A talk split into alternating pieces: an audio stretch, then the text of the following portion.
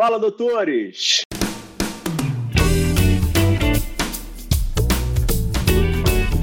Fala, doutores! Eu sou Ricardo Valente, oftalmologista aqui do Rio de Janeiro, idealizador do canal Fala Doutores, canal esse que vocês vêm conhecendo já, venho tentando trazer celebridades na medicina, que são exemplos para mim, que me modelam para a gente tentar escutar um pouquinho das cabeçadas, escutar um pouquinho dos acertos, sempre primando pelos erros, porque é onde a gente mais aprende.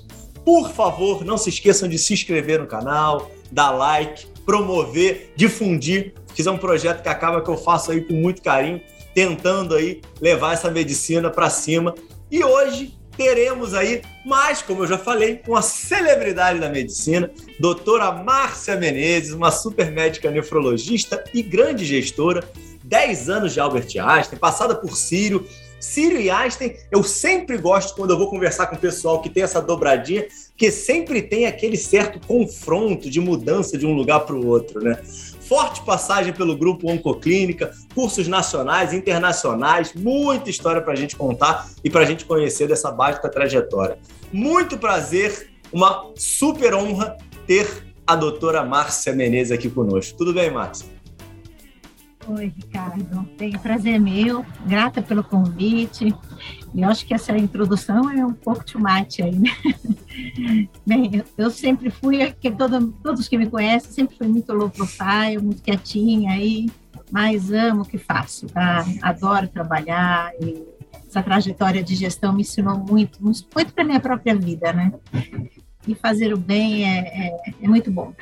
Então, acho que a área de saúde ela tem um universo aí gigantesco para a gente praticar o bem, sabe? Então, Ricardo, é um, é um prazer enorme poder passar um pouquinho da experiência, principalmente para esses mais jovens aí que estão começando sua vida. Não, com certeza, vai passar demais. O, quando, eu, quando, quando eu estava gravando com, com o Rafael Márcio, ele, quando eu terminei a introdução dele, ele ficou brincando comigo, ele brinca comigo até hoje, que ele fala: Ô Ricardo, eu vou agora te convocar para fazer toda a minha apresentação. Quando eu vou fazer palestra em algum lugar, acho que eu vou deixar gravado isso daqui, vou botar no início. Você está me levantando demais. Acho que eu vou fazer o mesmo. Tá bom, tá bom. Mas vamos lá. E, e, ó, e são sempre os melhores, os melhores episódios, hein? porque já a gente já começa com muita humildade no negócio, a gente sabe que vai sair uma coisa boa, tá? Mas vamos lá. Me diz um negócio, Márcia. Você nasceu onde? A tua origem aí familiar? Eu nasci em São Paulo, tá? Meus pais são do Nordeste, vieram para São Paulo aí na década de 50. E nós, nós somos em quatro filhos, né? Mas é a família originalmente. É a distribuição aí de vocês? Bem, eu sou a terceira de, dos, dos quatro, a única mulher. Então, aprendi muito com esses meninos. minha, minha infância foi bem moleque, né? Então, foi bem no meio da rua, subindo árvore, andando de carrinho de rolimão. Então, Apanhou muito eram... ou era protegida? Apanhei muito, apanhei muito. Não era protegida, não. Então, mas aprendi muito também, né? Então, acho que Com valeu. Certeza. Não, porque é, é, é, é, engraçado isso daqui, Márcio, que eu venho conversando com as pessoas, né? E, e aí você vai tendo alguns perfis, né? Esse teu caminho inicial aí de três irmãos, você vai para um lado ou para outro.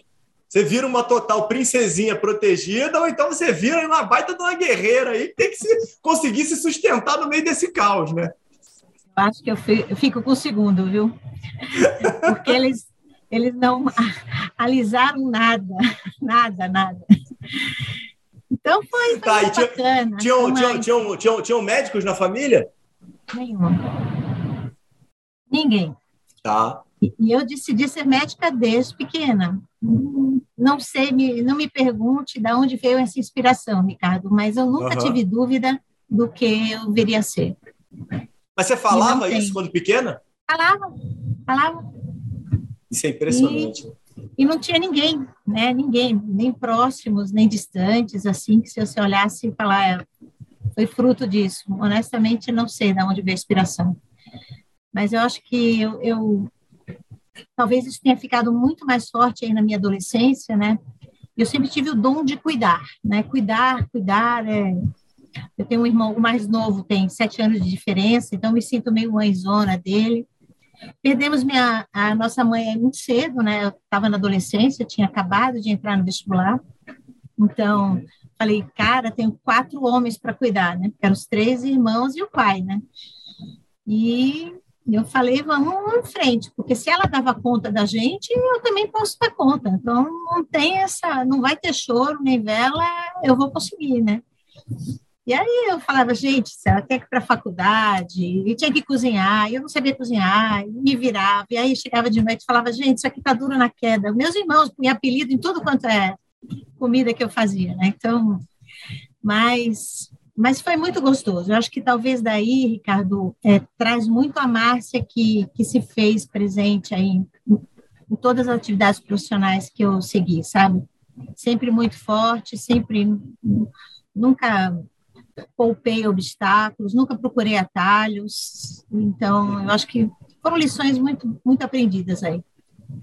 Me diz o um negócio, é, você depois fez faculdade em Pernambuco. Como é que foi essa transição aí de vocês esse momento aí conturbado, essa mudança de vocês de São Paulo para Pernambuco foi por causa dessa perda da tua mãe? Já tinha acontecido antes? Como é que foi isso? Não, foi, foi antes, foi anterior. Meu pai foi transferido, né, da empresa que ele trabalhava, ele foi transferido lá para Recife, e daí foi por isso que a gente voltou lá, né, quer dizer, voltou, foi morar em Recife. Uhum. E aí lá eu fiz o, o ensino médio, o atual, né, ensino médio, fiz a, a, a faculdade, né, fiz na Federal de Pernambuco. Uhum. E na residência eu tive a oportunidade de poder fazer uma parte da, da nefro, que é a área do transplante renal, aqui em São Paulo, na USP, lá com o professor Emílio Sabaga. Então, fiquei um período aqui na USP, voltei para Recife, e ao casar Mas aí largou, largou os meninos todos, pô? Larguei. Tinha que largar, né? Por um período. Aí, aí eles é ficaram é lá, grande, conseguiram, conseguiram sobreviver sem você, pô. Sobreviveram bem. Bem, o meu pequeno, a minha, minha promessa era, depois que entrar na faculdade, segue o rumo. Então, coloquei ele também, ele fez TI, foi para a Federal lá e fez TI, segue o rumo. Aí minha parte já foi concluída, então... Entendi, entendi. E aí eu fiz, voltei para Recife, depois casei e vim para São Paulo. Então eu vim para São Paulo já em 93, né? Já estou aqui há 28 anos de volta. Caramba, é não, já, já, já é, é, é paulista, tempo. né? Então, foi o pré e o pós aí. E, e, e tua família está lá ainda? Tem família lá ainda? Dois, ou dos, veio... meus, dois dos meus irmãos estão lá, e eu, e eu e mais outro estão aqui, eu e mais velho. O mais velho voltou até antes de mim. Uhum. Tra trabalho, trabalha na área de TI também. Mas está aqui tá. em São Paulo. E tem dois que Maravilha. moram lá. E me, e me diz o um negócio, como é, que é, como é que a questão da nefra apareceu na tua vida? Durante a faculdade, tinha alguma área forte é, de nefrologia, alguma cadeira forte, algum professor forte que foi exemplo, modelo para você? Ou como é que apareceu a nefra? Olha, até o término, praticamente o término do sexto ano, ou o término do quinto, eu diria, eu iria seguir gastro. Uhum. Eu acompanhava um gastroenterologista é, famoso lá, então eu acompanhava os plantões, acompanhava consultório, então era era minha dedicação era muito intensa a gastro. Depois que eu passei na disciplina da NEF e realmente tinha uma pessoa que inspirou muito a minha mudança lá, era um professor marcante, muito rígido, conhecido na faculdade por ser muito rígido, muito sério, e foi ele que me fez mudar de ideia, tá? E aí eu vi que a nefra era meio que a ela abrangia todas as clínicas, né? Uhum. Porque você tinha que estudar endócrino, você tinha que saber da cardio, você tinha que entender da dermato, né? Pelas doenças sistêmicas. Então, é, ela realmente me apaixonou. E aí foi quando eu decidi fazer a residência da NEF. Mas foi no uhum. finalzinho, Ricardo, foi no final da, da faculdade. Inspirada por ele, então logo eu fiz a residência, ele me convidou para trabalhar com ele. Então, uhum. logo Legal. que eu saí, já fiquei na, na clínica, ele tinha uma unidade de, de nefrologia e eu fiquei trabalhando com ele. E quanto tempo você fica em São Paulo? Nesse período? Há quanto tempo eu estou em São Paulo? Não, quanto tempo que você fica em São Paulo? Você falou que fica um, fica ah, um, um pedaço do, da residência em São Paulo. Só a, parte né? de, só a parte de transplante renal. Fiquei seis meses. Entendi. E aí, e aí você volta, termina a residência lá, continua trabalhando lá com ele, e aí você volta para São Paulo por proposta de trabalho, por causa de relacionamento? Não. Como é foi isso?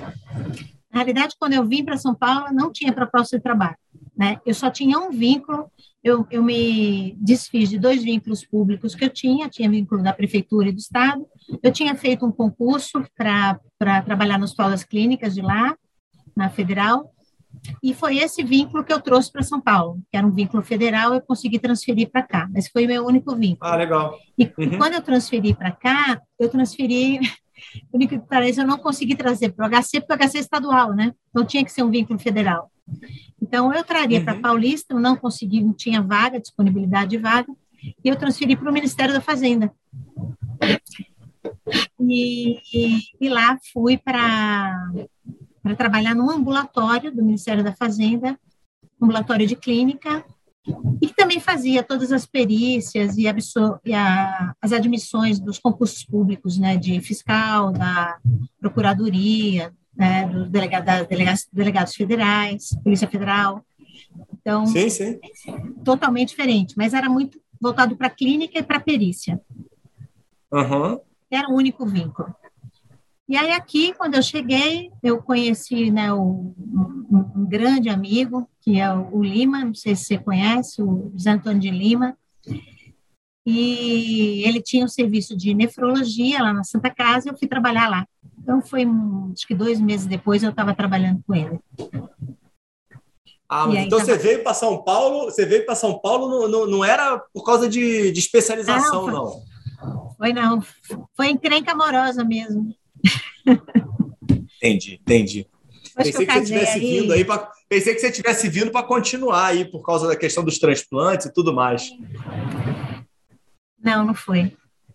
Você deve ter até tentado, né? Como você está falando, não tinha vaga, né? Não era, não era, não era federal.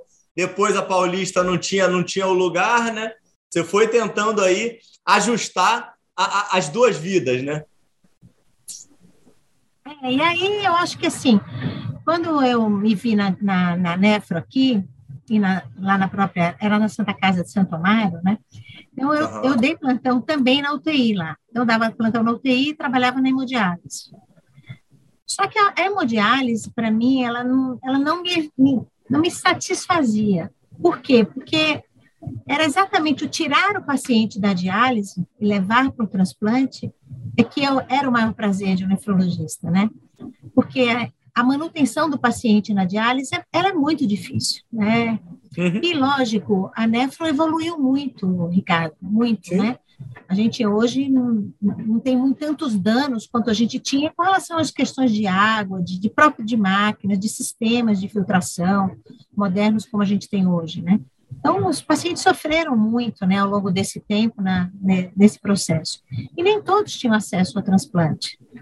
Uhum. Então, era difícil a gente encarar o dia a dia. Então, tinha que fazer daquele ambiente o mais leve possível, né? Então, eu sempre fui muito alegre, então procurava fazer a sessão de diálise ser a, mais leve, realmente. Conhecer cada paciente, conversar, saber da família, brincar, sabe? Liberar algumas, algumas alimentações das quais eram proibidas, né? Então, naquele momento pode, sabe? Então, mas aquilo ainda não era aquilo tudo da NEF. E aí eu abri um consultório, falei, o, a, a, o consultório eu amava, e tratava muito hipertensão, né, e atendia muito idosos, né, e eu sempre fui muito apaixonada por idosos. Eu uhum. acho que a gente tem, tem o dom da, da, da paciência, da, da tolerância, sabe, de ouvir, né, de aprender com eles, Uhum, então, eu tinha muito idoso no, no consultório, né? E nesse período, aí eu estava aí nessa brincadeira, já estava com, com o Ministério da Fazenda, com o consultório, com o UTI, com a diálise, e a vida começou a ficar meio, meio difícil. Eu saía de casa às 5 da manhã, voltava às 10 e meia da noite, sabe, numa direto, né, fim de semana. Com filho ou sem filho? sem filho, nesse momento sem filho. Tá. Não, nem, uhum. nem dava para pensar em filho. Então, e aí, em um determinado momento, um, um, casal conhecido, amigo nosso, foi levou em casa um casal conhecido para jantar. E esse casal, o, o senhor era superintendente de uma empresa que era uma operadora de plano de saúde aqui em São Paulo, na época muito conhecida, inclusive constituída assim pelos os grandes médicos de São Paulo que se uniram, formaram associações, os principais hospitais de São Paulo, na época eram Samaritano, o Hospital Oswaldo Cruz e o Hospital Evaldo Foz. Essa tríade formada por um, um grupo de médicos associados e eles eram os médicos que atendiam nesse plano de saúde. Uhum. E ele me pediu para montar uma, uma unidade de auditoria médica. E eu falei que não, de jeito nenhum, não sou eu, não, não sou a pessoa, é, não gosto de papel, eu gosto de gente. E aí ele foi até a janela e mostrou assim, mas é ali. E eu olhei, como assim? Eu, eu morava numa travessa ali da Avenida Paulista e o prédio ficava na Paulista a praticamente duas quadras da minha casa. Uhum. Ele falou, me ajuda, é, é tão... E eu falei, gente, pelo não, não, não. Mas me balançou, balançou, porque aquela vida louca que eu estava, no trânsito de São Paulo, muitas horas. Bem, resumo, depois de muito aperto, eu aceitei ficar quatro horas lá. E aí eu não eliminei muita coisa da minha vida, não. Ajustei, eliminei um plantão tal, mas. Quatro, quatro horas o quê? Quatro horas por semana? Por dia. Por dia. Por dia. Todo dia você é. ia para lá. Ia para lá logo cedo. E aí eu tá. cheguei lá, tinha uma, me deram uma sala, uma mesa cheia de contas hospitalares. E o que, que eu faço com isso? Ó, oh, dá uma olhada aí para ver se isso está certo. É mais ou menos isso. Eu comecei a olhar aquelas contas, como eu gostava da clínica, eu olhava a queixa que o paciente tinha, era um ficha de atendimento, né? Que é a queixa que o paciente tinha e o que estava sendo cobrado. Então, sei lá, estava lá, o paciente chegou com uma dor torácica, aqui como exemplo, uhum. via se tinha o eletro, se tinha enzimas, né? O que estava sendo feito. E aí eu ia avaliando aquilo, né? Falava, gente, para mim, Ricardo, foi a maior lição que eu tive da nossa prática. Impressionante como a conta espelha a prática médica. E, e eu comecei a conhecer todos os hospitais de São Paulo, todos os, os níveis, pela conta. Porque aí eu comecei a ficar injuriada, né? Eu olhava assim, espera aí, por que, que ele não pediu isso? Por que, que ele, para que, que ele pediu tudo isso, sabe? Uhum. Era... E aí, nessa, nessa, nessa brincadeira, bem, eu montei um time, acho que já uns 14 médicos, né? Passei a ser a, a, a supervisora ali daquela área, as fichas por hospitais, o que estava sendo contratado. Mas uma e você pena... aprendeu isso daí tudo na marra, Márcia? Ou você, você foi buscar alguma marra. formação disso daí? Nada, na marra, na marra, sem ninguém, só quebrando a cabeça, viu, Ricardo? E sem computador, porque na época não tinha, estava ainda aparecendo os primeiros, então era no papel, na caneta, fichinha. Quando, quando que era isso? Você ainda, você ainda não tinha ido para GV, não? 95. A empresa estava ah. ainda se, sabe, comprando as primeiras máquinas, poucos tinham ainda, então era aquela, aquele mecão lá, bem grande. Era... Uhum e aí a, a gente montou, mas assim, uma empresa, como você fez a, fez a pergunta, né? Com a minha formação, os médicos que também eram os donos também não tinham formação em gestão. Sim. E o que, que eles queriam? É, quanto mais eu fizer, mais eu ganho. Mais. E aí a gente via que o cenário era que aquela empresa estava sendo sangrada, né? Pelos próprios médicos. Pelos donos. Pelos donos.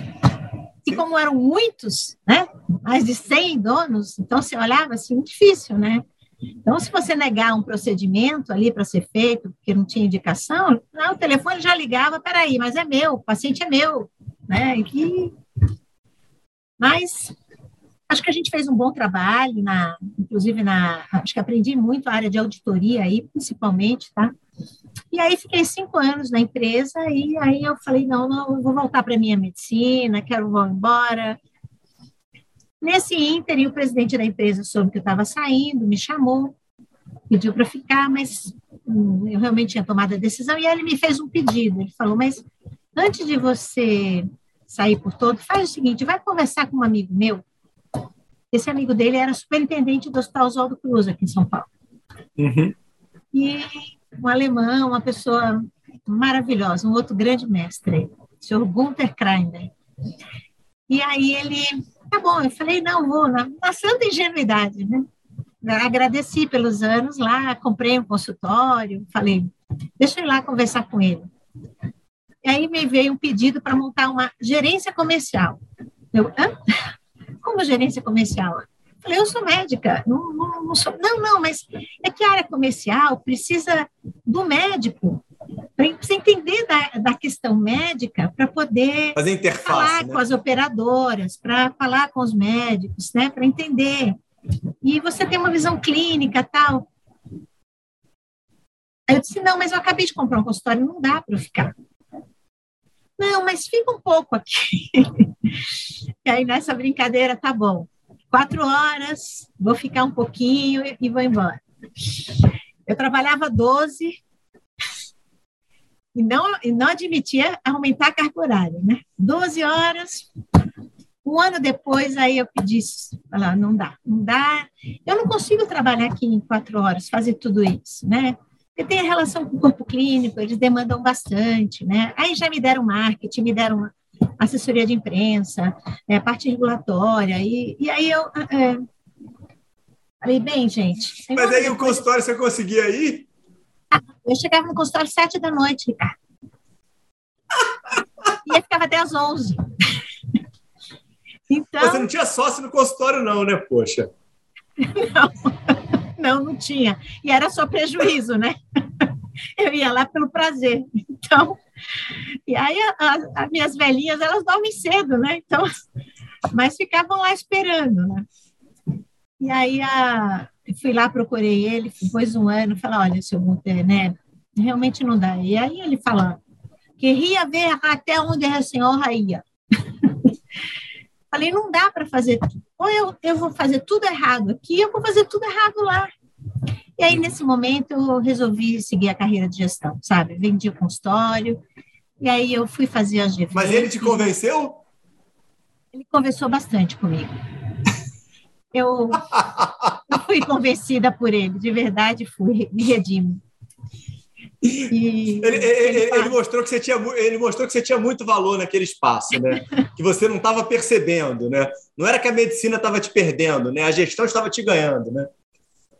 Acho que talvez isso, Ricardo, né? E, e eu confesso que assim, eu, eu, eu, eu, estava feliz, né? Se eu não tivesse, eu já teria saído mais tempo.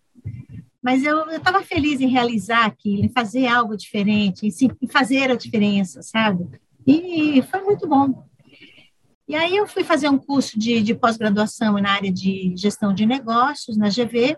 Falei, eu preciso entender um pouco desse business, né? Mas não em saúde, foi geral, tá? Uhum. E aí fiquei nos Deixa eu te cortar, deixa eu te cortar nisso daí, Márcia, porque isso eu acho sempre importante. Esse curso que você buscou na GV, agora você olhando para trás aí depois desse tempo, é, você vê esse curso como um curso de autoafirmação para te dar mais segurança ou um curso que você buscou para ter mais skills mesmo, porque você precisava melhorar? Como é que, como é que você vê isso? Ou as duas coisas? Não, acho que foi o segundo. Com certeza foi para buscar mais skills, tá? Conhecimento mais da área de recursos humanos, de finanças, de TI, de gestão mesmo, sabe? Uma coisa é você tá ali vivendo a prática e vai muito pela intuição, né, Ricardo? pela intuição, pelo que você aprende com seus seus mestres, as pessoas que você se identifica, mas é, ele, ele foi muito importante para mim, sabe? Eu acho que dali eu vi muito conceito, conceito de liderança, sabe? Do que é o bom líder, do que não é, do, do como fazer, de como é, trabalhar com pessoas, né? Fazer equipes de alta performance. Então, aprendi muita coisa que naturalmente a gente pode aplicar, né? E de errar, como você também colocou, né? Os erros também aconteceram. Mas a humildade de reconhecê-los é a mais importante. Para que certeza. a gente não repita. Lógico, lógico, lógico. E aí, e aí você fica, nesse... e aí você faz esse curso, você faz esse curso é, no meio, você estava no, no Oswaldo Cruz ainda. Ah, você, fazia, era noturno, fazia à noite. Tá, legal. Ah, e, e, outra coisa, e, isso você conseguiu ter algum auxílio do Oswaldo Cruz para fazer o curso? Você bancou o curso todo? E, não, eles bancaram 50-50. Tá, legal. Me ajudaram, sim. Tá, tudo bem. É, e aí você vai, fica mais aí um tempo lá. Olha, e como é que é o momento anos. aí de, de cisão aí disso? E aí o, o Círio estava passando aí também por uma mudança de gestão, né? O Maurício tinha assumido o, o Uhum. a superintendência do Círio, e aí me fez o convite para ir para lá, para a mesma área, uma superintendência comercial, um pouco um escopo talvez um pouco maior aí. E aí eu achei que era o momento de, de mudar de casa e Uhum. aceitei lá o desafio. Era um momento de E aí você já estava muito mais madura, né? Você já tinha cinco, cinco anos de experiência, né? Nisso daí. Sim, sim.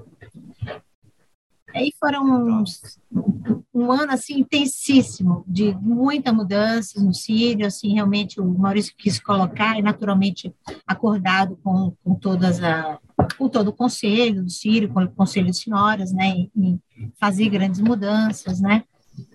E acho que toda a diretoria naquele momento assim trabalhou intensamente, de- desde mudança de Você sistema, tinha apoio? tinha, integral. Legal. Então, viajamos a esse Brasil para conhecer alguns sistemas, porque o Sírio também ia mudar de sistemas, né? Discutimos qual seria melhor, vantagem de um sistema que fosse mais assistencial ou mais administrativo, né? Mais de gestão.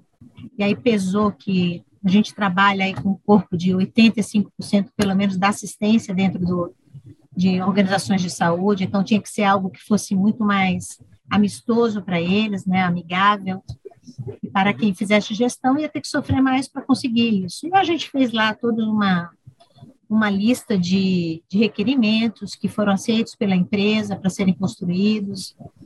E fizemos grandes mudanças na área de farmácia, sabe? Então foi um, foi um ano assim incrível, né? Incrível. Nesse, nesse ano meu filho estava com um ano. E Eita ferro! Um ano, exatamente. Eu fui, fui mãe aos Você 40. gosta de desafio, né? Aham, Gosto. Viajando. Tava tudo tranquilo, né? Uma calma danada. Olha, e quando tá, eu procuro encrenca, viu, Ricardo? Não, não dá, nunca gostei da bonança, não. Então, foi muito bom, foi muito bom, um ano riquíssimo. As pessoas já te conhecem, né? Se tiver muito calmo, muito calmo o teu trabalho, vai ter mudança, né? Não é a Márcia, é, não é. É verdade, já tem alguns apelidos nisso aí, mas é melhor não falar. e aí, no, no ano seguinte, é, fiquei acho que um ano e meio, mais ou menos, no Sírio, o Einstein me convidou para ir para lá. Também na mesma área. E aí Por eu fui esses embora. dois hospitais, hospitais são assim, hein? Eles não se seguram. Se tem alguém bom do outro lado, eles precisam trazer. Isso é uma coisa que eu não consigo entender desses dois. É, eles se amam, no fundo. Eles se amam, essa, essa é a grande Amam. realidade. Eles não admitem isso, mas a grande verdade, você disse tudo. Eles se amam. É, o- é- é aquele amor platônico, né? Não tem jeito. hospitais de colônias muito fortes, né? Com raízes muito fortes, sólidas, sabe? Assim, um orgulho ter trabalhado nelas, né? E Não, ambas. eu, não, eu Orgulho e tirando aqui a privilégio, brincadeira. né? Não, privilégio, Privilégio. né? É isso que eu ia falar, né? Não, tipo assim, é, tô brincando aqui que os dois ficam bri- brigando, e, e é uma percepção que eu acho que muita gente tem, tem de fora, e até visível de muita gente que trabalhou como você nas duas casas, né? Mas assim, é aquele negócio de.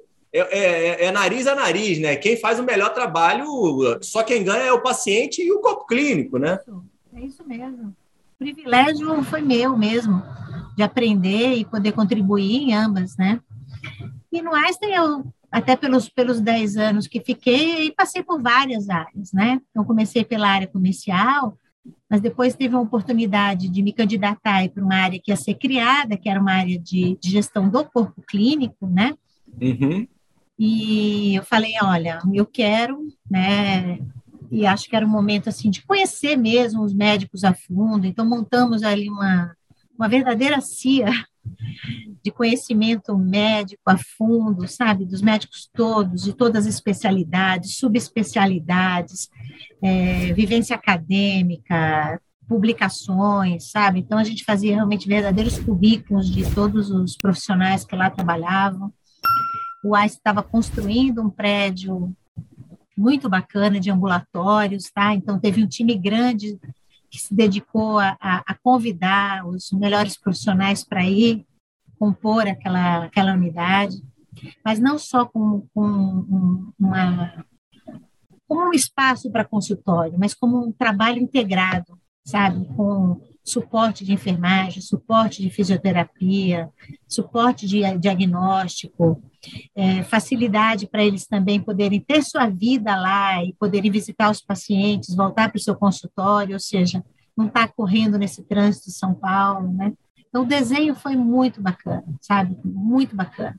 E muitos médicos que tinham consultórios externos ao Einstein terminaram migrando para lá. Passaram a ter sua vida inteira lá. Chegam lá de manhã e saem no final do dia. Não, e só dá para ver isso de dentro, né? Só dá para ver de dentro. Então, e, e, então foi muito bacana. A gente começou naquela ocasião por mais de 500 médicos. Depois surgiu uma, uma possibilidade de cuidar de uma unidade de negócios do Einstein. Né? Eu falei, eu queria cuidar de um mini hospitalzinho. Então, uhum. é, Alphaville era uma unidade das mais antigas fora do Morumbi. Né? O Einstein tem aí hoje cinco unidades é, diretamente ligadas a ele, além dos hospitais que têm parcerias públicas. Né? E Alphaville era a mais antiga, que estava é, num processo de compra de um terreno para mudar, para construir uma unidade grande lá. Uhum. E aí eu me candidatei a fazer parte desse processo. Eu, falei, eu queria mudar, mudar de área e daí passei e eu falei, eu, eu vou mudar para Alphaville, eu quero viver aquilo lá, né? Então saí de São Paulo, fui morar lá, fica no município de Barueri, é a grande São Paulo, né? E lá eu tive oportunidade de poder olhar planta, discutir planta, olhando muito o que, que era bom para o paciente, sabe? Em termos de luz natural, olhar não só processos, né? Olhar comodidade para o médico. Então, essa unidade, ela foi inaugurada em 2012, unidade de 8 mil metros quadrados, com pronto-socorro, com consultórios médicos, com parque de medicina diagnóstica completo, e com um terreno com a possibilidade de, de evoluir para ser um hospital naquela região no futuro construir um hospital. Então, o Essen já comprou um terreno bem robusto com essa intenção. E foi assim. Mas aí você tinha autonomia na estrutura toda, aí você não estava mais fazendo corpo clínico. Não, aí eu já era a gestão não só médica, como gestão administrativa, né? Eu era diretora técnica, ou seja, respondia aí perante vigilância sanitária, conselho de medicina, é, o corpo clínico de lá também tinha uma estrutura voltada para isso, né, o pronto-socorro, e o resultado da unidade, né, o resultado financeiro da unidade também era de, de nossa responsabilidade. Aprendeu muito, Márcia, ou já estava segura já nesse momento com esses detalhes? Aprendi tudo, tudo, tudo.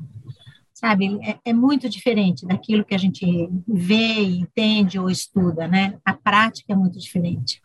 E você vê uma coisa funcionar 24 horas também é diferente, né, Ricardo?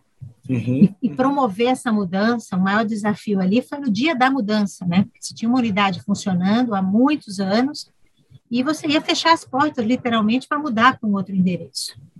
E aí eu tinha muita preocupação de, peraí, mas se chegar uma emergência aqui no horário que ela está com a porta fechada, né?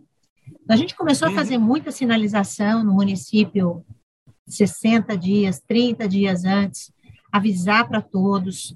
A informação a gente fez fluir o máximo possível, né, da mudança. Em algum momento aquela porta teria sido fechada.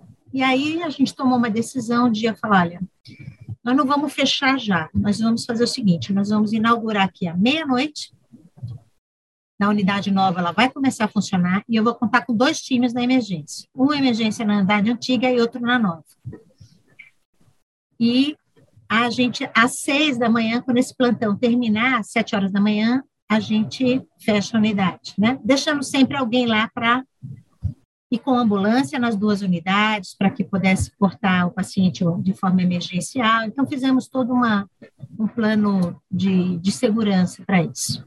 E você sabe que no minutos, primeiro minuto da unidade inaugurada, tinha emergência aqui e emergência lá, nas duas. E olha, funcionou Sucesso perfeitamente. Total. funcionou perfeitamente. Legal.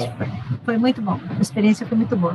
Você, te, você teve, que, você teve que, que, que, criar cultura nova ou isso foi um ponto positivo? Você continuou com a cultura Einstein que já existia? A cultura Einstein é muito forte, muito forte. É, em todas as unidades que você entra, é, você sente o cheiro da cultura Einstein. Mas você vê também em São Paulo, eu não sei, e acredito que no Rio você também encontre isso, Ricardo, que algumas regiões têm as suas particularidades.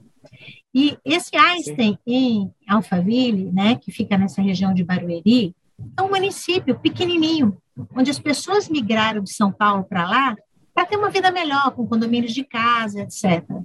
Então, tem uma característica muito interessante, que é assim, olha, é, somos nós aqui, é nós e eles, sabe? É nós no sentido de Barueri e São Paulo, né? Uhum. Então, todo mundo se conhece ali. Você vai no supermercado, todo mundo se fala. Você vai num, num restaurante, impossível não conhecer ninguém. Então, tinha uma cultura de bairro muito forte e muito gostosa, por sinal. Você então tinha que adaptar um pouco a cultura àquela realidade local né? Eu não posso simplesmente imprimir. Então, ela já nasceu com aquela cultura, o que é muito bonito, sabe? Então, você tinha o respeito a essa realidade sem perder a forte cultura do Einstein. O perfil epidemiológico semelhante ou tinha muita diferença? O perfil epidemiológico lá é uma população muito mais jovem, tá? Então, foram muitos pais Eu não sabia disso, pensei que... Lá. Entendi. É, tem muito mais jovens lá em uhum. Barueri. E também, é, na ocasião, a gente tinha ali uma população flutuante, que era a população que, que foi para lá para trabalhar, né? Porque as empresas, muitas migraram para lá por benefícios tributários, etc., que era muito jovem. Então, na, na, na época, tinha um, media-se em torno de 180, 200 mil pessoas uhum. que circulavam em Barueri por dia, que era a população flutuante. Uhum. E eram basicamente pessoas jovens, economicamente ativas, né? Quando foi então, isso, Márcia? Essa mudança? Fiquei a 2012 a 16, fiquei lá. 10 anos, então. 12 a 16. Foram. É, a unidade, fiquei quatro anos nessa unidade nova, mas o ano prévio. Não, mas eu digo o, o, o, ano, o ano mesmo, o ano, data. Foi ela foi fundada? Que, é. a, que a unidade inicial foi fundada? É. Não, a Alphaville foi criada em 99. Alphaville de 99? 99. Ela hoje já mas tem. Aí aí fez, mas aí essa, essa tua, essa tua transição anos. foi foi é depois, é porque né? a gente, ela uns... tinha uma unidade pequenininha, tá? Tá. essa ampliação pequena. aí. Essa ampliação aconteceu em 2012.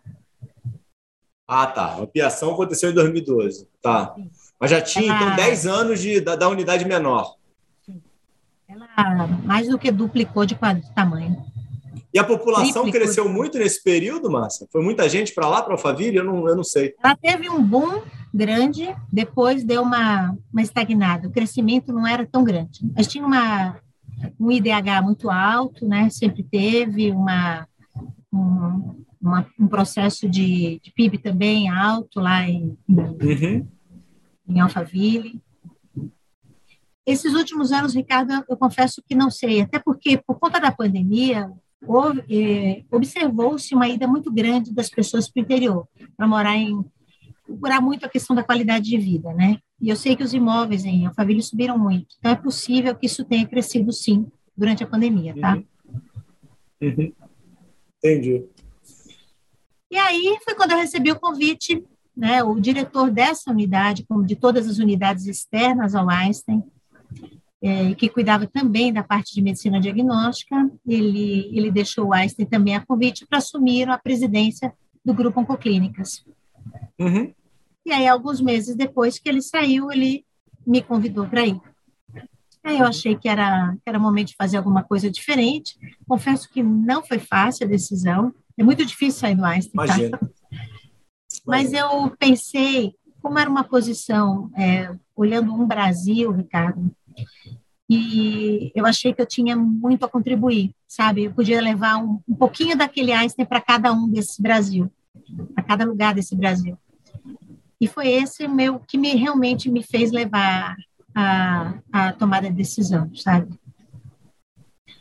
E com cada município que eu chegava, quando eu entrei na Oncoclínicas, né, eu assumi uma área que era uma, uma área médica e voltada muito para a integração com a equipe multidisciplinar, né? A oncologia. É, isso, isso que eu queria te perguntar. Qual era o escopo? Quando te contrataram, o que, que você tinha que fazer? É, é, na entrevista, a primeira coisa que eu falei, eu falei, gente, é, de oncologia eu não entendo nada, e assim, eu, eu não estou afim de estudar de oncologia. Não quero fazer um, uma nova residência, uma, um novo uhum. título de especialista, né? E aí eu lembro quando o Bruno falou assim, olha, não precisa, Márcia, é, de oncologia a gente entende, tem muito oncologista aqui, mas a gente precisa de um gestor, né? E, e que cuide dessa área multiprofissional, né? Porque ela é, é, fundamental, né? É fundamental em qualquer área da saúde, né? E na oncologia ela tem um papel extremamente importante. Tanto a farmácia como a enfermagem tem um papel extremamente crítico, né? Por conta da, do preparo, do, da manipulação dos medicamentos quimioterápicos, da infusão dos quimioterápicos, né? E como eu gosto muito de gente, Ricardo, e eu, eu mais do que nunca falo, olha, eu, eu sei cuidar deles, né? E eu procurei conversar com todos, né?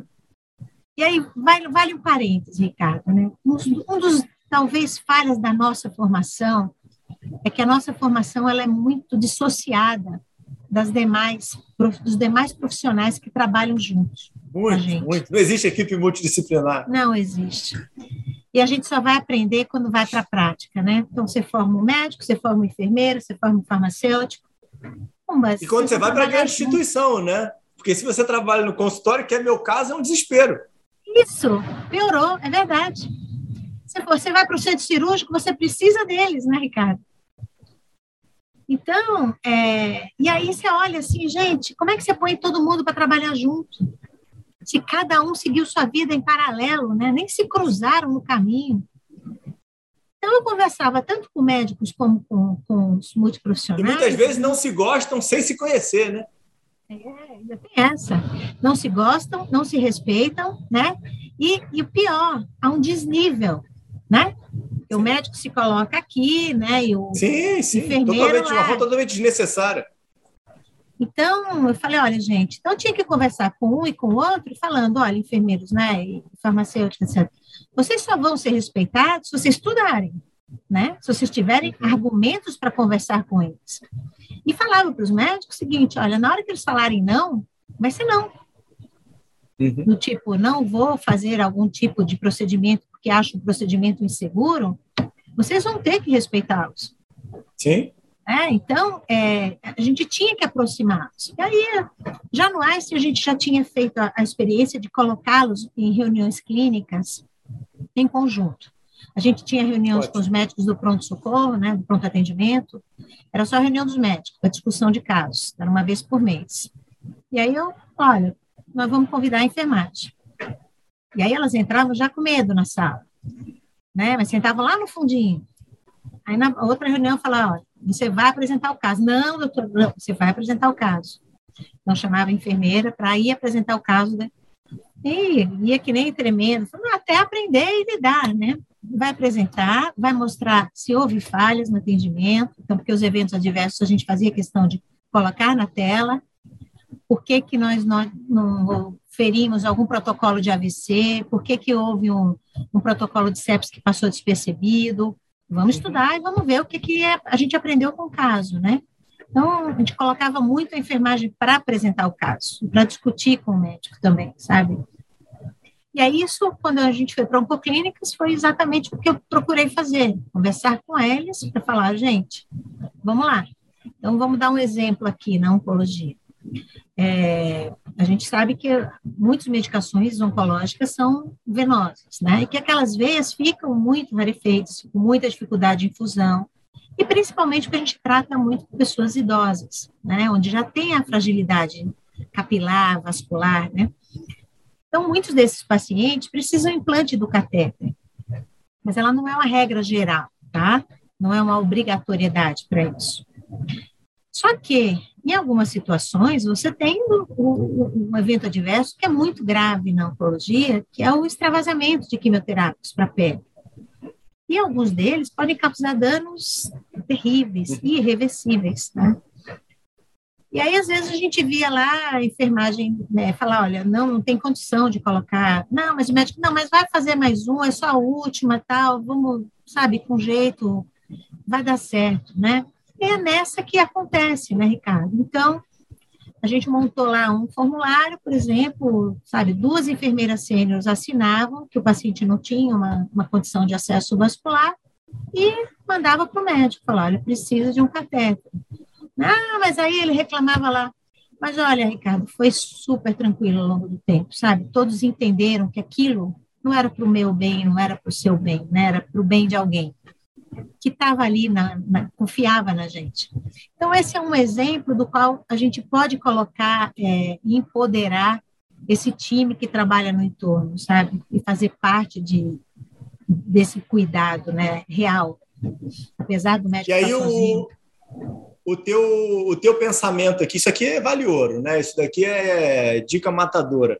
Você, você coloca que a, a maior força aí dentro dessa estruturação de equipe multidisciplinar foi ser embasamento científico em termos de números. Era mostrar estatística para o médico e aí não tem argumentação. Exatamente. Você deve ter tido Nossa. muita resistência né, no início, principalmente na oncoclínica, né? Sem dúvida. Chegou é, essa doutora querendo mudar tudo aí, não sabe nada de oncologia, vamos detonar essa mulher, né? Não tenho dúvida. Assim, olha, realmente de oncologia não, não entendo nada e, e, pode ter certeza que eu não vou ser concorrente. Sempre falei para eles, né? Brincava até, falava, não vou concorrer. Sim, Mas sim. cuidar do paciente eu sei, né? E uhum. acho que é isso que eu posso posso e, e estou aqui para fazer, né? Então, quando a gente mostra dados e cuida, né? Então, acho que o médico não é uma pessoa difícil, sabe? Por mais que se uhum. tenha essa, essa imagem, imagem. Sabe? Uhum. Quando você sabe conversar com ele, mostra, mostra dados, mostra fatos, é, a resistência diminui e até elimina. Então, Sim. eu acho que assim, eu fui muito feliz, né? Acho que por todos por onde andei, tanto que eu, ouvia muito assim, falar assim, ah, você vê no Einstein, o que você está fazendo aqui, né? Eu falo, gente, o que, que eu não estou falando de luxo, não estou falando de dinheiro, a gente está falando de prática, estamos falando de segurança. Isso é possível em qualquer lugar desse Brasil. O Einstein faz gestão de serviço público, que se vocês forem lá visitar, dá orgulho de saber que todos os nossos hospitais públicos poderiam ser como eles porque são muito bem cuidados, muito bem geridos, com, aquele, com aquela limitação da verba pública que todos têm. Não tem nenhuma vantagem financeira pelo fato de ser Einstein, entende? Então, é possível, Ricardo. Então, aqui eu acho que, é, é, eu acho que aprendi muito com isso, sabe? Fazer gestão com pouco. Né? A gente já aprende isso em universidade pública, né? porque a gente trabalha em hospitais públicos, a gente vê o quanto a gente é criativo, e a gente leva isso para a vida, mesmo vivendo com todos os recursos, com todos os acessos que a gente tinha mais, é possível voltar para a realidade e fazer dessa medicina uma medicina de baixo custo, ou pelo menos de um custo justo. Ela eu é acho que a palavra é essa, né? Porque eu, quando a gente sempre coloca, eu, eu concordo totalmente contigo, que você está falando, teu discurso, só que quando a gente coloca no, no discurso a palavra baixo custo, ela fica estigmatizada, né? Então tem que colocar é, de custo acessível, né? Então é. é, tá, é. Eu concordo com o baixo custo. Ah, não, exatamente. É só porque a gente tem que corrigir todas as palavras e hoje em dia o digital é um perigo, porque fica tudo editado, então você corta e depois vira uma fala que não foi o que você falou. Mas, mas eu, é, eu concordo totalmente contigo, né? Mas é uma dificuldade danada. Fazer qualidade. É, é possível levar qualidade, sim. É possível, né? Então, a gente trabalhou muito a área de segurança do paciente, sabe? Muito, muito. Falar sobre isso, falar sobre coisas que estavam embaixo do tapete ou guardados na gaveta, sabe? Olha, falar sobre o improvável, né? Fala, gente, se a gente não fala sobre o improvável, vamos ficar sempre olhando para trás, né? Ah, aconteceu, puxa vida, foi infortuito, foi, sabe? Foi um. Uhum. Não, né? É a, a famoso livro aí da lógica do cisne negro, né, Ricardo? Uhum. Ele sim. acontece, né? Imprevisibilidades sim, acontecem sim, e impactos são relevantes. Tem que ser falado, sim, tem que ser pensado nisso, né? Ah, é bom quando, é bom quando, quando, quando alguém, como, como, como o Taleb descreveu aí no, no livro, né? Maravilhoso, está escrito, né? Mas é algo que sempre teve na cabeça da gente, né? É que a gente precisa, às vezes, tá, tá, tá escrito numa folha de papel, né? Para a gente começar a assumir que ele existe, né? Não é que o que ele fala faz sentido, não é verdade? É isso mesmo. Muito, é. muito por aí, muito por aí. E, e, me diz o um negócio: você teve aqui algumas outras passagens aí, teoricamente acadêmicas e cursos aí que você foi buscar internacionais. Como é que foram essas buscas aí no meio da tua trajetória? Foi sempre tentando é, melhorar em alguns momentos que você achava que faltava alguma coisa? Foram oportunidades aí que o, o, o trabalho foi te apresentando? Você que buscou? Como é que você vê isso? Acho que de ambos, tá? É, tive oportunidades que eu busquei, tive oportunidades que me, me foram oferecidas e, e, algumas outras, de alguma forma, um mix de cada um, né? Eu busquei, tive a facilidade. O, a Oncoclínicas tem uma parceria importante, única, aí com o Dana-Farber Cancer Institute, que fica em Boston, né, e que é vinculada à Universidade de Harvard, né, a Universidade Harvard Medical School. E é, é assim, um modelo da oncologia, é um modelo na área de segurança em oncologia, tá? eles têm cases aí publicados, né, porque eles tiveram eventos lá no passado que foram marcantes, e hoje eles são exemplos de, na, na vida acadêmica aí, né, do que se aprendeu com isso. E aí eu, bem, trabalhando dentro da área da liderança na oncologia aqui no Brasil, eu tive a oportunidade de ir lá conhecer, visitar e, estar com, as, com, essas grandes lideranças do, do Dana-Farber, tá? Então, essa foi uma, uma oportunidade, sem dúvida, aí, que a Oncoclínicas pôde me, me presentear, né? E, e, outras visitas que a gente pôde fazer com eles. Dentro do contrato também parcerias que eles vinham até nós fazer diagnósticos. Então eles visitavam nossas unidades, né? E, e faziam aí diagnósticos, principalmente voltados para a área da, da qualidade segurança, né? O que que, que, que eles poderiam acrescentar naquilo que a gente fazia, ou, ou modelos de prática que a gente poderia incorporar é, naturalmente entendendo a tropicalização disso, né, Ricardo? A prática da medicina Sim, lá e a prática da equipe multiprofissional, principalmente a formação da equipe multiprofissional lá é bem diferente daqui e as limitações que aqui uhum. existem, né? Mas foi muito bacana essa integração, tá? E o ir e vir, eles virem a gente ir lá. A outra área. Aprendeu? Eu... Você acha muito. que acrescentou ou o que tinha aqui não tinha nenhuma necessidade de ir para fora? Como é que? Muito. E depois dessas idas presenciais, durante a pandemia, a gente manteve encontros mensais, tá? Mensais, alguns quinzenais. Então, a gente programava em um conjunto de aulas que envolviam desde dinâmicas, desde, desde a, a, aulas e discussões de casos, tá? Não estou falando aqui da oncologia, mas falando dentro da oncologia como gestão, né, como práticas, como protocolos, tá, multiprofissionais. Então, a gente mantém isso através desse contrato aí, existe isso, continua com encontros mensais com eles, tá? Uhum.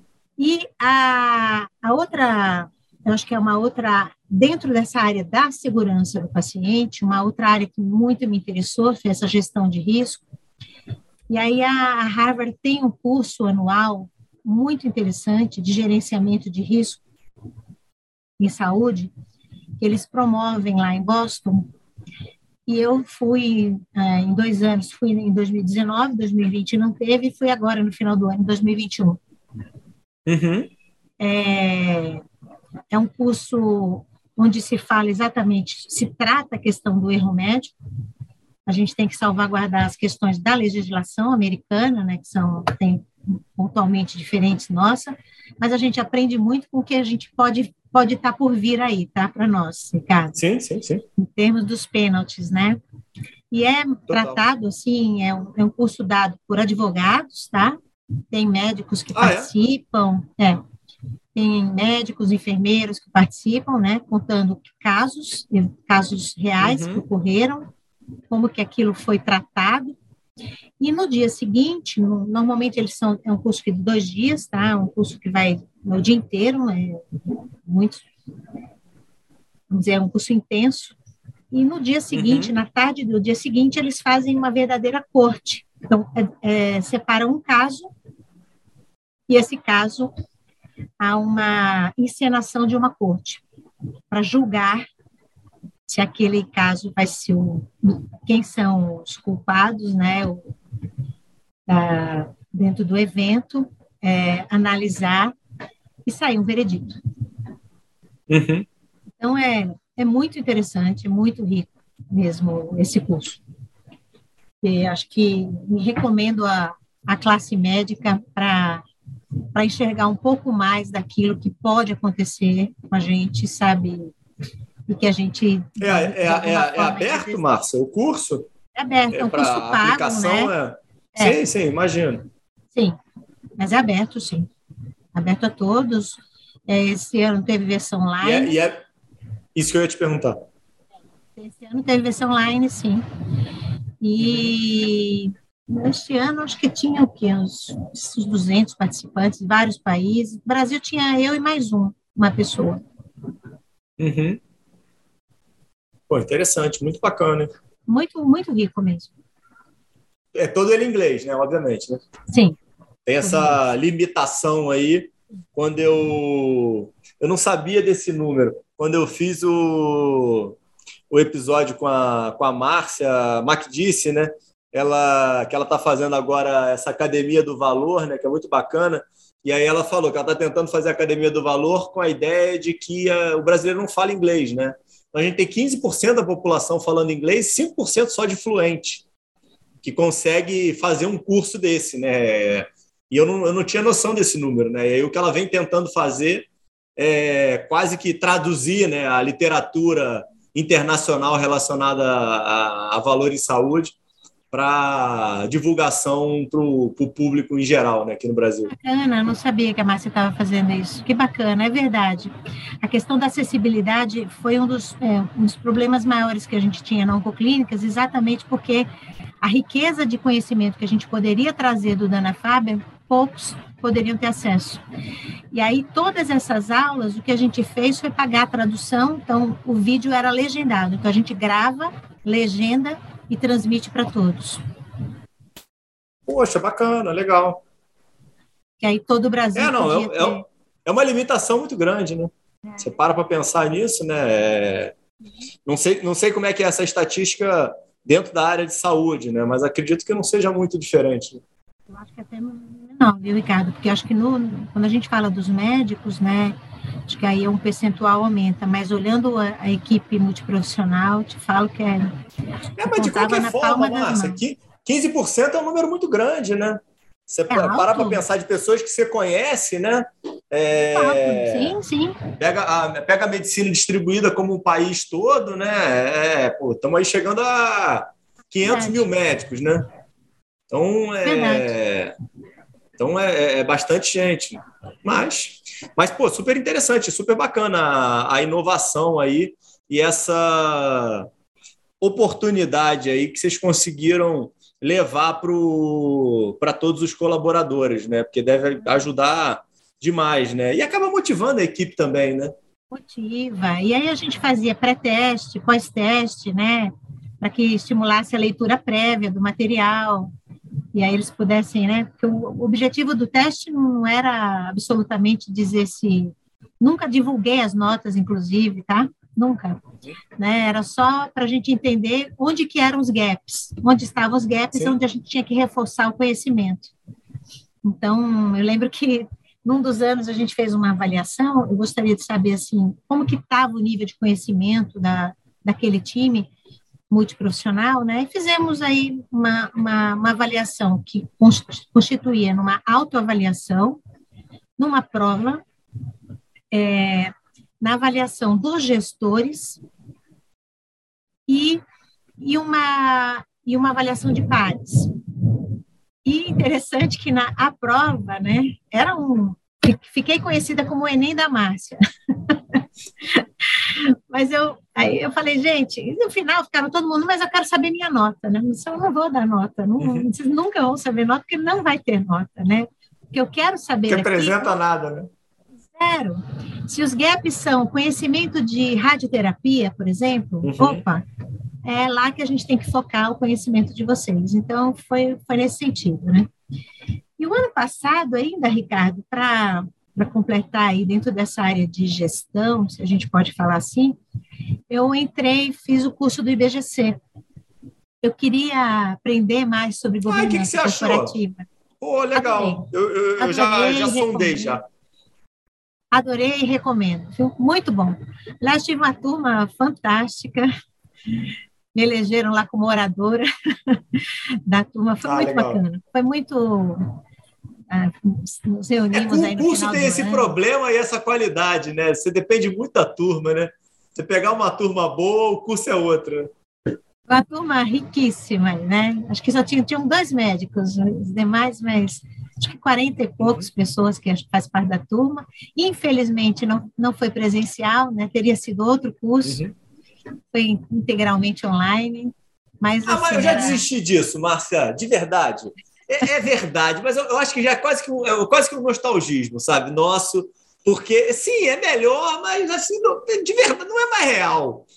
Eu acho que a, a, a é. praticidade disso aqui é um negócio que eu, eu, acho que eu comentei contigo quando a gente conversou previamente. É, eu nunca que eu teria esse projeto. É impossível fazer isso aqui se eu tivesse que ir para São Paulo, se eu tivesse que ir para Fortaleza, se eu tivesse que ir para fora do país para conversar com alguém. Eu não tenho dúvida. O que isso aqui nos aproximou, e olha, durante a Exato. pandemia que a gente viveu, né? Eu vivia viajando, vira mais no céu do que em terra, né? Olhando aí da, da Paraíba a Porto Alegre, que é onde as unidades, os extremos das unidades da oncoclínicas, eu vivia realmente muito viajando. E eu não conhecia todo mundo. E o que isso aqui nos aproximou de poder fazer reuniões, de poder conversar com todos eles diariamente, com a facilidade com que a gente tinha, de repente, de chamar uma, uma reunião emergencial, olha, com, com A, com B, com C, também, isso aqui não, não volta mais.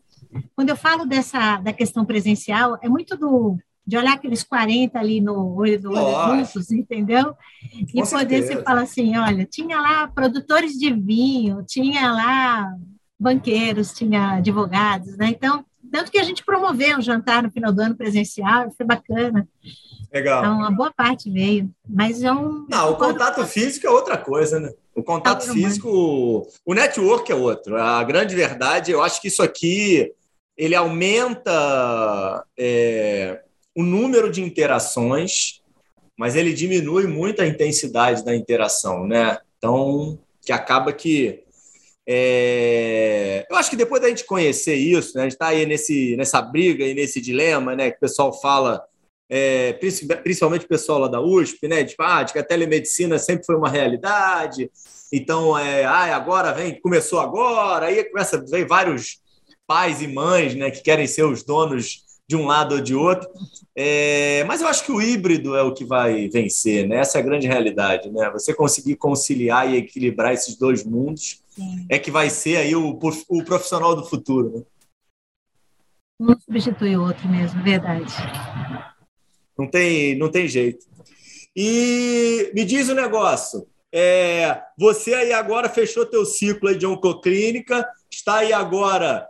Os passarinhos já me contaram aí que todos atrás de você aí e, e, e você não para de de estar de, de, de tá conversando aí com as grandes organizações aí de saúde do país aí. É, como é que você vê esse momento aí é, de mercado que a gente está tendo? Essa eu coloco que é um, eu, eu, eu, brinco com as pessoas que é uma, deram um, um, chute na mesa, né? E as peças estão meio que se, se estruturando aí, é, mais ou menos. Como é que você vê aí essa, essa reformulação aí de mercado que a gente está vivendo aí nessa, teoricamente, final de pandemia aí, que aparentemente a gente vai conseguir, a gente vai continuar vivendo de pandemia, né? mas com uma nova realidade. Como é que você vê isso daí tudo? Eu sou otimista, Ricardo, sabe? É, eu acho Também. que essa consolidação aí que veio no setor, né? É, boa parte dela tem por trás um viés de qualidade forte, sabe? De não abrir mão do que é correto, de compliance, Verdade. de de corretude mesmo e, do, e principalmente de uma visão integrada de sistemas, né? Que a gente ainda não vislumbra, mas eu vejo a, a real intenção de, desses grupos fazerem isso. E vejo pessoas assim de brilhantes aí no comando de, dessas organizações. É, organizações que eventualmente fujam a isso, eu acho que elas não vão sobreviver, né? Porque a, uhum. a, as pessoas, a classe médica, a gente sabe, né, o que quer, né? E hoje a, a própria questão do, do virtual, da telemedicina, da internet, proporcionou à, à, população acesso à informação, né? Tudo bem que a gente tem ainda informação de qualidade, informação que talvez ainda não né, requeira é, melhorias, mas errar é, é mais difícil, né? Então, aceitar o erro, aceitar o mais ou menos, está cada dia mais difícil. É, quando a gente olha esse Brasil inteiro, a gente vê que tem estados onde tem um nível de exigência maior, né, onde as pessoas passaram a, a conhecer uma régua mais alta, mas os demais estados estão indo mes na mesma é, no mesmo caminho. Então, eu, eu vejo isso sim como uma, uma, um, um futuro de uma forma otimista, tá? A preocupação que a gente tem, ela existe, né? E como você falou, essas pecinhas aí estão soltas no ar, né? Todos nós aí estamos olhando para onde que vai, né? O que, vai, quais são os próximos passos? Cada dia o jornal mostra umas surpresas aí para gente, né? Uhum. É, talvez até se fizesse necessária, sabe, Ricardo? Quando a gente fala aí da, dessa palavra valor, né, do qual você e eu somos pessoas apaixonadas, uma palavra tão bonita, né? A Márcia aí, a, a lutadora por, por isso, ela, ela não se faz presente há muito tempo. E a gente fala nisso há muito tempo, né? Você citou o livro, que a gente já traz aí desde 2008. Mas eu que trabalhei aí na, na área comercial, né, que você fala lá, em 2000, quando eu entrei nesse mundo, a gente tentava falar sobre isso. E nunca avançou. Nunca avançou. E eu acho que a gente tem que pôr mais dois players nessa mesa, sabe? Que eles normalmente não estão presentes. Quando a gente fala aí do prestador e do pagador, a gente tem que pôr o empresário que banca essa conta na mesa, para ele dizer o que ele quer, porque ele está bancando ali, pagando no final do mês, né? E a gente tem que ter aí o, o indivíduo. Ele precisa ser informado sobre o custo da saúde e o porquê que uma medicina de alto custo não significa alta qualidade. Uhum. Então, se a gente não trouxer para o bolso de cada um de nós essa preocupação, eu não vejo a medicina mudar, a medicina privada mudar. Sim. E acho que a gente ainda não está tão perto disso, sabe? A gente vê a classe médica ainda né, criticar muito a questão dos fundos de investimento, que estão criando grandes corporações, estão acabando. A sua área é um enorme exemplo disso, né? Oftalmologia. Total. Então, é, você fala, poxa vida, isso não pode ser olhado para o bem? Como é que eu posso fazer parte disso, contribuindo para, o, para fazer o melhor por isso, né? E não criticando. Então, eu acho que nós médicos precisamos aí, sabe, descer, assentar e cobrar, né? E participar cobrando do que é correto. Não entrar, porque se a gente não entrar, a gente está fora. Não é esse o caminho. Acho que a gente tem muito a dar e a fazer com que essa medicina seja, sem dúvida, menos onerosa e mais, quali mais qualidade, né? mais, é, mais, melhor entrega. Né? A gente tem o exemplo dos Estados Unidos, a medicina mais cara do mundo, ela não é a melhor, já se mostrou isso, né, Ricardo? Sim, sim, sim. E a gente não pode ir no caminho americano, e a gente tem a tendência de ir no caminho americano. Né? Eu acho que a gente pode até pegar coisas boas, né? como você trouxe os exemplos, né? mas é, a gente quer transformar um caso em outro, né? Esse é o grande problema até de você conseguir você tentar trazer modelos internacionais para cá, né? Nacionalizar é muito difícil, né? Você tem que conseguir pegar o que, que deu certo, os dados, né? E tentar, de alguma forma, criar um modelo novo nosso, né? Mas é que criar é difícil. Não copiar, né? É, é difícil, né? Essa que é a... E, e, na questão do exemplo que você falou da oftalmologia é, é verdadeiríssimo, né? E eu acho que o, o ponto maior é, hoje que a gente está vivendo, dois oftalmologistas, né? É a, é a necessidade, a imposição da mudança, né? É, tão rápida e você ter que sair em zona de conforto e ninguém gosta, essa é, é a grande verdade. Depois que você sai, que você se transforma numa pessoa melhor, é maravilhoso, né? mas é porque o momento da transição, né? Você, poxa, aí, contou a tua história com maestria e passou por inúmeros, né? O momento que você está na transição é um momento de insegurança, né? Você não sabe se você vai chegar do outro lado, né? É isso mesmo. Mas acho mas que a gente bom. tem, a, o brasileiro tem a capacidade de criar, né? E de melhorar aquilo que é ele verdade, vê. É verdade. Então, que olhemos aí, sem dúvida, os Estados Unidos tem bons exemplos, né? Olhando como um todo dentro da medicina, acho que ela, ela, ela, é muito onerosa. Mas por que a gente também não faz essa mesclagem buscando outros exemplos de países e exemplos nossos, como o próprio SUS, que é um modelo Sim. fantástico, né, Ricardo? Ah, eu acho que precisa do que você falou. Eu acho que precisa de apresentar resultado, né? É, isso é uma tese muito grande da, da, do valor, né, que é de, de colocar mesmo o paciente no centro do cuidado e apresentar tanto os custos para eles, como apresentar os desfechos clínicos, né?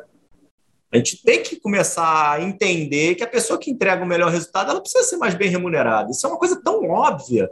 Só que a gente tem um constrangimento, porque eu posso não ter o melhor resultado. Então, eu prefiro omitir essa informação do que ficar difundindo e tentar melhorar, que foi o que você falou. Poxa vida, então será que o pessoal não está chegando para trazer uma medicina de maior qualidade? Óbvio que eles querem ganhar dinheiro. E eu não vejo nenhum problema nisso. Se eles trouxerem mais qualidade para todo mundo. É, e investimentos em programas de certificações, né? sejam eles nacionais ou internacionais, a gente buscou lá em todas as unidades selos que são caros, né? Porque você tem que fazer uma mudança de processo, educação, e buscar o, o, o, o melhor, né, o, vamos dizer, o, a excelência né, da, daquelas certificações, e você fala, para quê? Né? É por você. Porque você Sim. não tem uma remuneração melhor pelo fato de você ter indicadores, por você medir satisfação do paciente, por você medir a satisfação do corpo clínico, por você medir educação continuada. Não. Você não, não tem uma remuneração diferente. Você é tão espremido quanto qualquer outro, né? Então, quando você olha que tem investidores que topam investir em educação, em formação, a despeito daquilo não trazer mais retorno monetário, a gente passa a acreditar, né, Ricardo?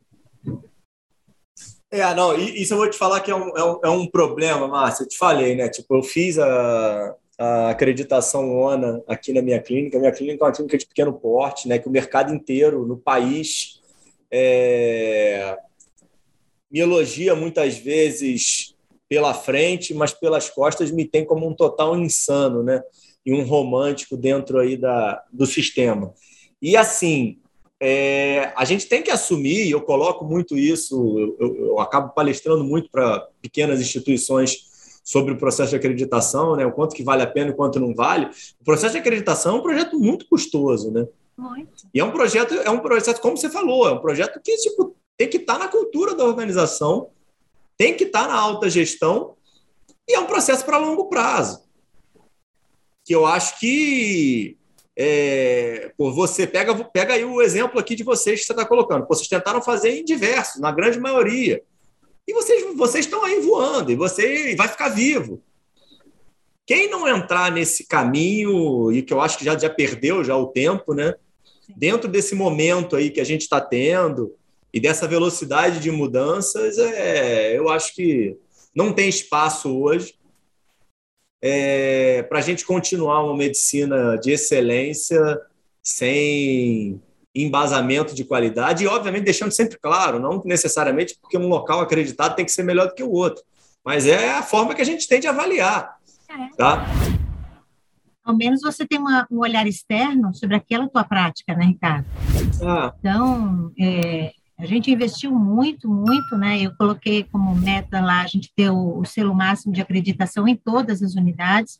Algumas delas a gente selecionou para terem acreditações internacionais.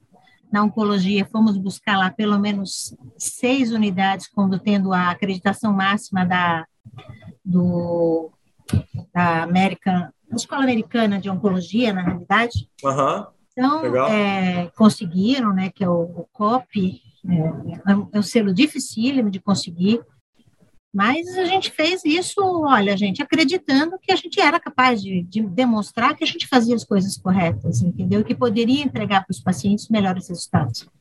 Mas é, é uma fortuna, realmente, um investimento altíssimo, né? não só financeiro, físico, humano, emocional. Sim, sim, sim, sim, né? sim, Demanda muito tempo. Agora é gratificante, né? As pessoas saem muito realizadas. É, bastante. E a gente, e a gente muda a cultura. Ah, isso é um ponto legal que o Rafael está levando para a oftalmologia, né? O, a, ele está trazendo muito isso para lá para a Vision One, é o grupo que ele está à frente hoje, lá, é o pessoal da XP. É, não tenho vínculo nenhum com eles, mas assim, eu acho que a gente tem que elogiar quem está fazendo boas práticas, né? Porque é, é um trabalho e um grupo aí que vem se consolidando hoje no mercado nacional, trazendo isso como um grande diferencial, né? Não, sem dúvida. O Rafael foi uma enorme inspiração aí, né? né trabalho, teve a oportunidade de trabalhar alguns anos com ele. Ele é pessoa sem palavras, né? Realmente é, inspirador. É diferencial mesmo. É. É, bem, bem, por aí. Me diz um negócio: teu, teu filho faz, vai fazer medicina? Qual, qual é o Não. caminho aí? De jeito nenhum. Não vai. Não vai. É cabeça de empreendedor, vai fazer administração. Ah, Nada, legal. não, não, legal, não consegui legal. formar um médico, viu? Acho que vai ficar só comigo aí. Pô, Roma, você tá uma baita de uma empreendedora aí, de uma administradora aí toda. Nessas áreas, você deu exemplo para ele também, poxa vida.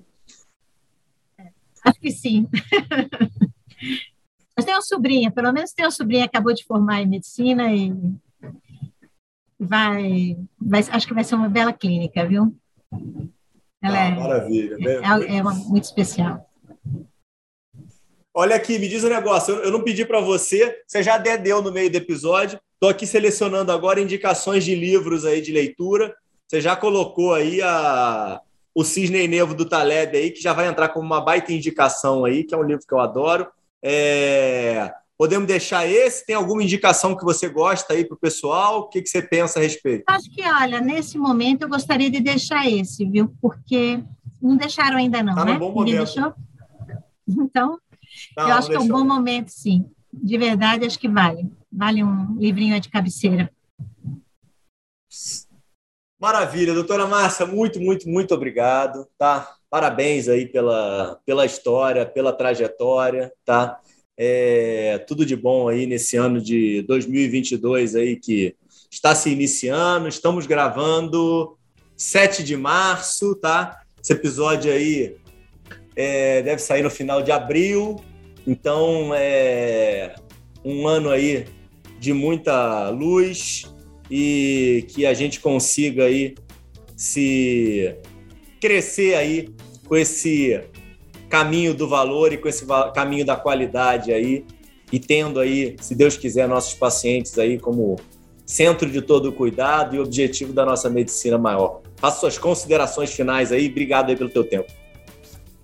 Ricardo, é, eu que agradeço, eu queria muito mesmo te parabenizar, você dedicar esse tempo para para ouvir tantas histórias, eu tive a oportunidade de ouvir várias aí das que você gravou, é, é muito bacana, viu? poder compartilhar. Eu acho que é um presente que você está dando aí para tantos, né, que, estão iniciando a vida principalmente, sabe? Eu acho que para quem está em qualquer momento, porque eu, eu tive a oportunidade de ouvir aí e acho que foi muito rico. Então, assim, parabéns por esse projeto, por essa tua causa, parabéns pela pessoa que você é aí, desse, desse menino desbravador, cheio de sonhos, né? E eu acho que, assim, como você falou, falou do Rafael é, sendo oftalmo, né? Então, sem vínculos e sem, né, sem o pudor de poder trazer pessoas que não são médicas, mas que podem trazer tanto aprendizado para a gente, né? Então, principalmente para quem, de alguma forma, seguiu para a área de gestão, né, dentro da medicina. Então, muito obrigada. O privilégio foi meu de poder estar aqui. E eu espero que eu possa ter inspirado aí algumas almas aí neste, neste caminho, viu? Eu confesso que sou uma pessoa apaixonada pelo que faço, continuaria assim. Maravilha, doutora Márcia. Um abraço Obrigadão grande, pela Ricardo. oportunidade. Tchau, tchau. Fica com Deus. Beijo. É.